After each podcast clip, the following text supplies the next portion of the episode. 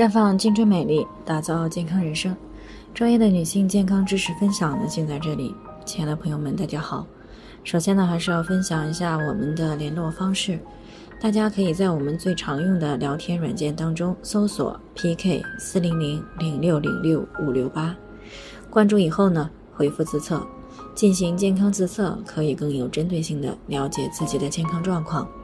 接下来呢，开始我们今天的健康话题。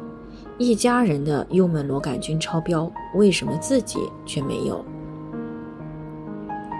王女士呢，昨天过来咨询说，因为公公婆婆前段时间体检的时候呢，发现幽门螺杆菌严重的超标，所以呢，这几天呢，他们一家三口呢也都去做了体检，结果呢，她老公和女儿的都超标了，但是她却没有事。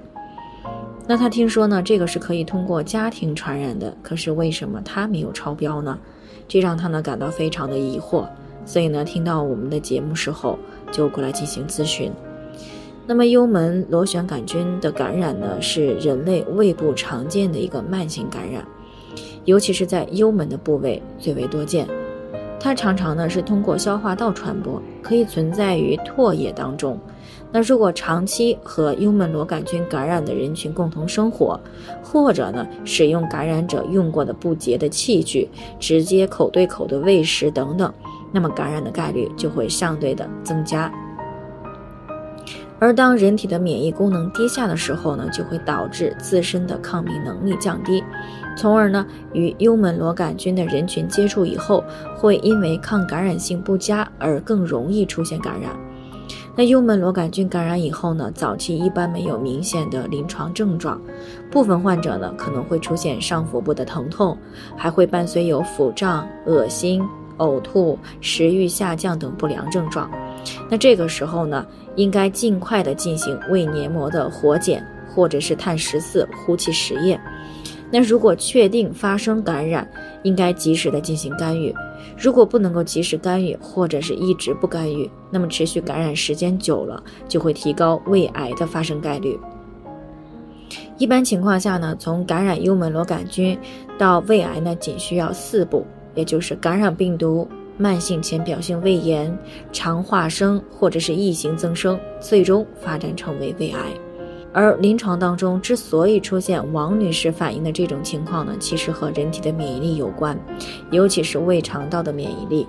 那如果胃肠道呢，因为压力、紧张，还有这个喝酒、抽烟、熬夜、饮食不规律，还有这个暴饮暴食，特别喜欢吃辛辣生冷刺激性的食物。啊，还有这个经常吃这个热饭，那么这一方面呢，都会因为人体产生一些应激的反应，造成胃部的黏膜损伤，从而呢就给了这个幽门螺杆菌呢可乘之机。另一方面呢，会因为造成胃肠道菌群失调而造成幽门螺杆菌的过度增殖，所以呢，相对来说呢，平时生活饮食习惯比较好的人群呢，他的胃部的环境和免疫力呢，相对来说会更好一些。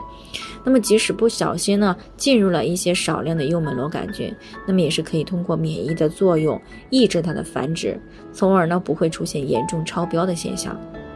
相反，如果平时的生活饮食习惯不太好啊，胃肠环境比较差，那么当幽门螺杆菌进入到胃部以后呢，就很容易在短时间内大量的繁殖，那么进而呢也就引起来了胃部的问题，出现胃痛、胃胀、食欲下降等这些症状。所以呢，为了防止幽门螺杆菌超标，那么平时呢，除了注意使用公筷。啊，饭前饭后洗手，注意公共区域生活用品的清洁以外，还要养成良好的生活习惯，一定要注意劳逸结合，避免身体过度的疲劳。那同时呢，也要避免这个精神紧张啊，不抽烟，不喝酒，少熬夜，保持良好的饮食习惯。那么做好了这一些呢，是可以远离幽门螺杆菌超标这样一个问题的。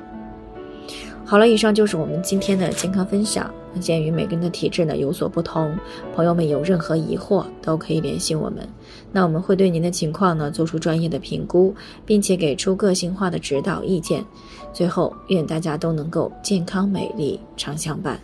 我们明天再见。